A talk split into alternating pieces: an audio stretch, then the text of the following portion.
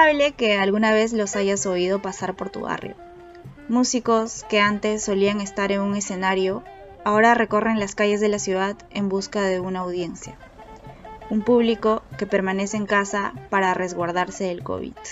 La pandemia ha dejado sin empleo a miles de trabajadores del rubro musical y la posibilidad de que todo vuelva a la normalidad es aún incierta. Entre tanto, urge reinventarse para sobrevivir. Muchos somos testigos de cómo bandas de músicos o solistas deambulan por las calles llevando su arte. En medio de esta crisis sanitaria y económica, ser ambulante es una forma de resistir. Hoy conoceremos la historia de dos de ellos, desde Ate Vitarte. Mi nombre es Chano Jonás Morales Córdoba, soy músico desde los 15 años, eh, soy saxofonista y profesor de música. Y desde el otro extremo de Lima, en Los Olivos. Hola, ¿qué tal? Mi nombre es Pablo Daniel Núñez Salazar, tengo 25 años y me dedico a la música desde los 15.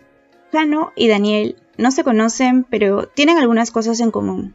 Ambos, por ejemplo, vienen de una familia con tradición musical. Los padres y hermanos de Daniel son compositores e intérpretes. Por eso Daniel canta desde muy pequeño, sus primeras presentaciones fueron en recitales escolares, pero a los 15 se dio cuenta que quería dedicarse a cantar el resto de su vida. El padre de Chano también es un músico veterano folclórico, aunque Chano tuvo que contradecir sus deseos para dedicarse a la música. Todo inició en la banda del colegio.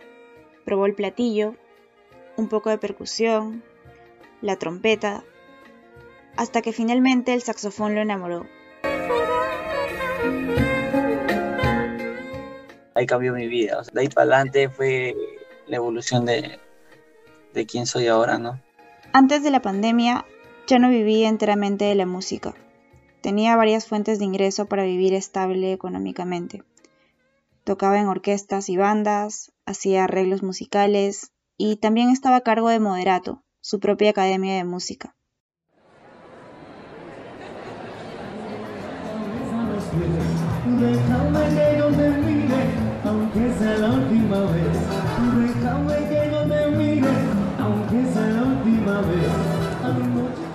Daniel dividía su tiempo entre la barbería y la música. Cantaba los fines de semana en orquestas y el resto de días era barbero y docente en un instituto de cosmetología. Todo esto hacían hasta que, de repente, un virus que surgió al otro lado del mundo suspendió todas sus rutinas y planes. Había muchísimos contratos con la orquesta, bastantes, en casinos, tanto en Lima como en provincia, eh, eventos ya pactados incluso con adelanto de dinero y cosas así. En algunos casos hemos tenido que devolver el dinero, en otros casos se ha visto aplazados porque son para corporaciones, casinos, que prácticamente hasta que se levante todo volveremos a, a lo pactado, ¿no? Eh, pero sí, fue un golpe duro en el, también el aspecto de la barbería, porque se clausuraron todos los centros de estudios, ¿no? O sea, de un momento a otro se cerró todo eso. A Chano le sucedió algo similar las cuatro puertas o cinco puertas que tenía de trabajo, por decirlo así, estaban cerradas todas. Aunque durante los primeros meses intentó dictar clases a distancia, pero no todo salió como esperaba.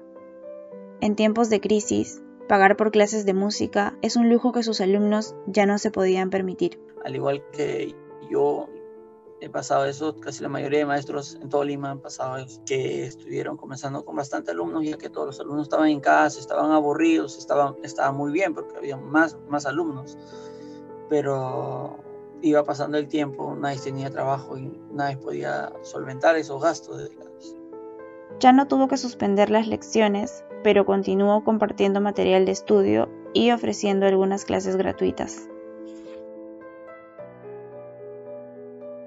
El confinamiento se extendía cada vez más, la pandemia estaba lejos de ser controlada y los ahorros comenzaban a escasear. Había que buscar la forma de sobrellevar la crisis. Ya era ya dos meses y medio más o menos que ya estaba encerrado y ya no llegaba a tres meses. Ahí es cuando decidí volver a hacer lo que hacía antes. Dije, voy a salir a tocar a la calle y vamos a ver qué pasa, ¿no?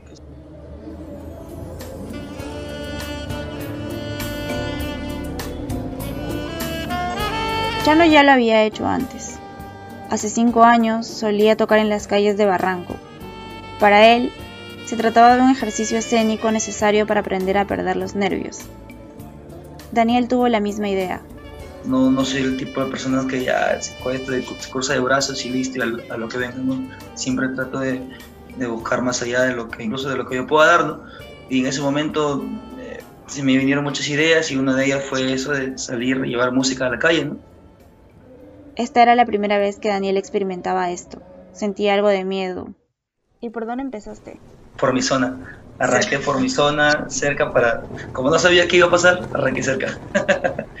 Me puse a averiguar en el tema de que, o sea, cómo generar música si, eh, que no haya necesidad de repente de ser muchas personas, ¿no? Eh, yo traté de, no generar tanto tumulto, más que todo también por el tema de, del distanciamiento y todo eso. Así que lo que se me ocurrió es este, sí o sí llevar música eh, en un dispositivo eh, que lo proyecto en un parlante que es a batería y lo adapté y, y ya, y ahí se dio, arrancó.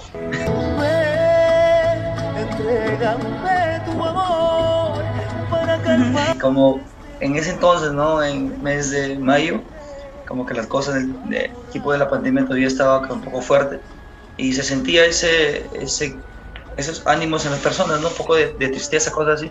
Y lo que se me ocurrió fue llevar fuera música alegre, fuera música bailable y, tratar de, esa manera, muy aparte de yo sentirme bien al trabajar y sentirme mucho mejor viendo a las personas, incluso cambiándoles el ánimo. Muchas veces eh, personas se han puesto a llorar y cosas así.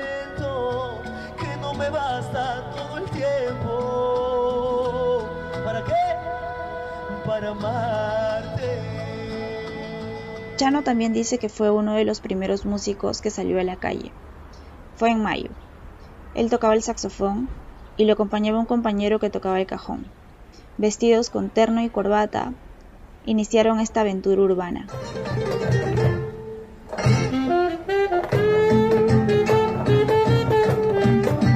Yo le digo mangueo, mangueo, mangueo. O sea, para mí esto es manguear, es hacer recital en la calle, así en pocas palabras.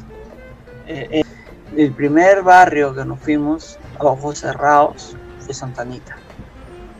Lo primero que tocamos fue boleros, baladas, eh, pasillos, algunas cumbias por ahí.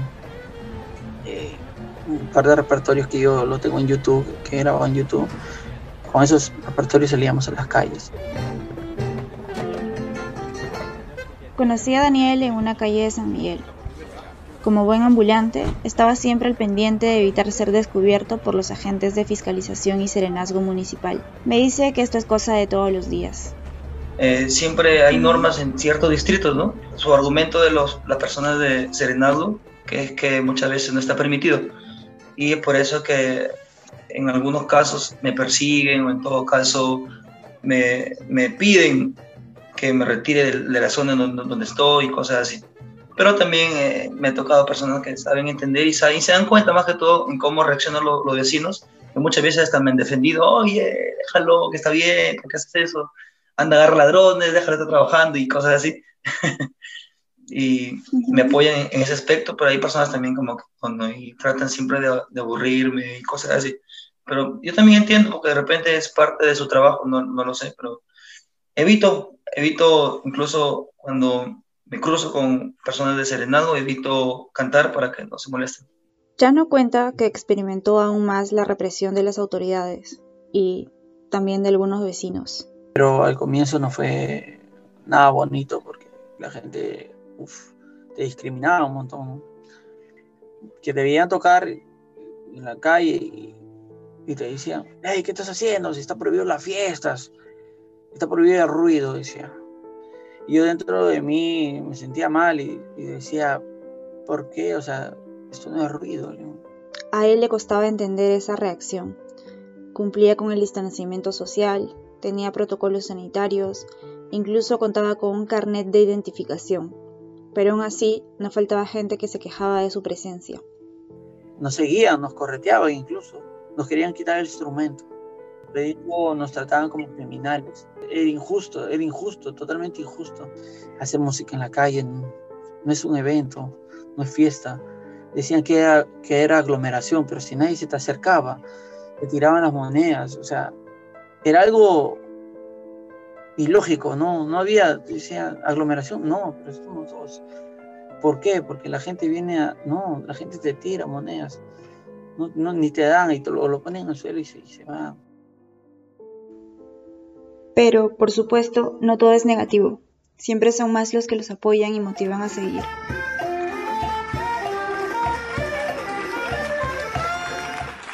Las cosas buenas de esto son increíbles.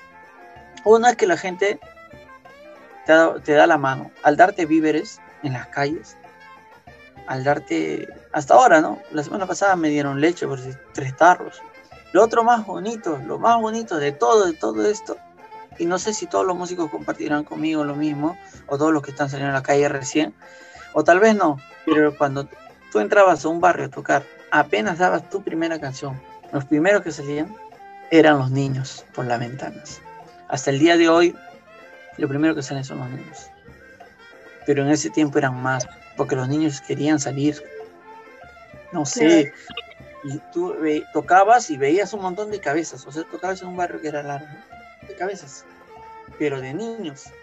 Porque nadie podía salir, no salía ni a la tienda. Todo era online también. Salían bastante niños, bastante. Eh, y niños, otro, otro, aplausos. Y el artista necesita eso, ¿no? Dábamos la vuelta a la esquina, tal vez había una persona de caer, todo eso, pero dabas, ibas para otro lado y había personas que te alzaban la moral, pero increíblemente. Algunos se ponían a tocar con nosotros también desde sus casas, había músicos, sacaban su guitarra, sacaban su cajón, no sé, otros sacó su saxo también, se puso a tocar desde su techo y compartíamos así. O sea, era increíble.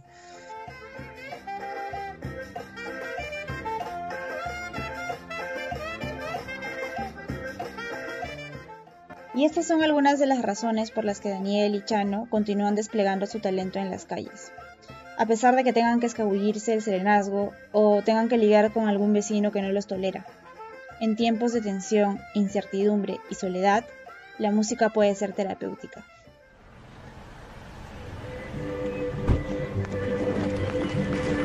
Tú eres la tristeza de mis ojos. Lo, lo bonito y sobre todo lo, gratificante es este el apoyo emocional que siempre se recibe de los vecinos, ¿no? Eh, como te comentaba hace un momento, ha habido oportunidades en que algunas personas con cierta canción eh, se ponen a llorar o en todo caso muestran mucha gratitud de muchas formas y eso llena bastante. A uno que se dedica al arte llena mucho. Prefiero estar dormido que despierto, de tanto que me duele que no estés como quisiera. Salir a las calles también les ha enseñado a conocer mejor las preferencias musicales de su público y muchas veces eso define el éxito de una jornada de mangueo, como lo llama Chano. Pues el horario en que yo voy, que es temprano, muy, muy temprano, plan de 8 o 9 de la mañana y estoy arrancando, eh, a esa hora suelen estar todas las personas adultas, adulto mayor, ya que las personas jóvenes muchas veces están trabajando o dentro de casa o fuera, pero sí o sí, quienes están en casa son los adultos mayores. Y lo que prefiero hacer es el gusto de ellos, ¿no? Música de su época, música que de repente en su momento ellos mismos eh, buscaban escuchar y cosas así. Acá, Chano comparte, desde su experiencia, una breve radiografía social de los gustos musicales de algunos distritos de Lima. En Santanita fue nuestro primer distrito. Es un distrito mixto, puedo decirlo así. Escucha mucha música de todo. Te escuchan de todo. Puedes tocar un bolero, una balada, una cumbia, todo te escucha. Es uno de los distritos más mixtos que, he podido este, rescatar de todos los distritos que me he ido. Luego pasamos a Vitarte, a mi distrito. Le dimos a Vitarte también muy bien, pero en Vitarte es un sitio más folclórico. Ahí conocen mucho también de, de, lo que se puede tocar boleros y otras, otras, otros géneros, pero es más folclórico. Luego pasamos a Chaclacayo. Y en Chaclacayo ya también es, la gente le gusta un poco el rock, eh, las baladas en inglés. Eh, ya era distinto ya. O sea, cada distrito tenía su, su género, por decirlo así. Después nos pasamos a Salamanca. En Salamanca casi como Santanita, pero en Salamanca le gusta la, la, la música así criolla, bastante criolla, con San Luis. Le gusta bastante los valses, San Borja, también los valses, los boleros, San Luis, La Manca, La Victoria. La Victoria también es casi similar a, se podría decir, a, a Santanita. La Molina sí fue netamente criollo.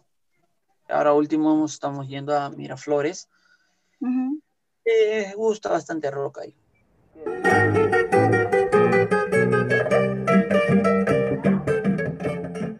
Chano y Daniel dicen que no se pueden quejar de los ingresos que obtienen como músicos ambulantes. Claro que puede ser agotador tocar un instrumento o cantar durante casi seis horas al día, pero ambos confiesan que les va bastante bien. Además, recorrer las calles de la ciudad es una excelente estrategia de marketing personal. Los vecinos los escuchan, les gusta su trabajo y los suelen llamar ocasionalmente para serenatas privadas. Quizás para ellos lo mejor de todo esto es que, a pesar de una pandemia, nunca dejaron de hacer música. Yo soy Kiyakuba y este podcast fue realizado para la revista Impresión número 43. Si llegaste hasta acá, muchas gracias por escuchar.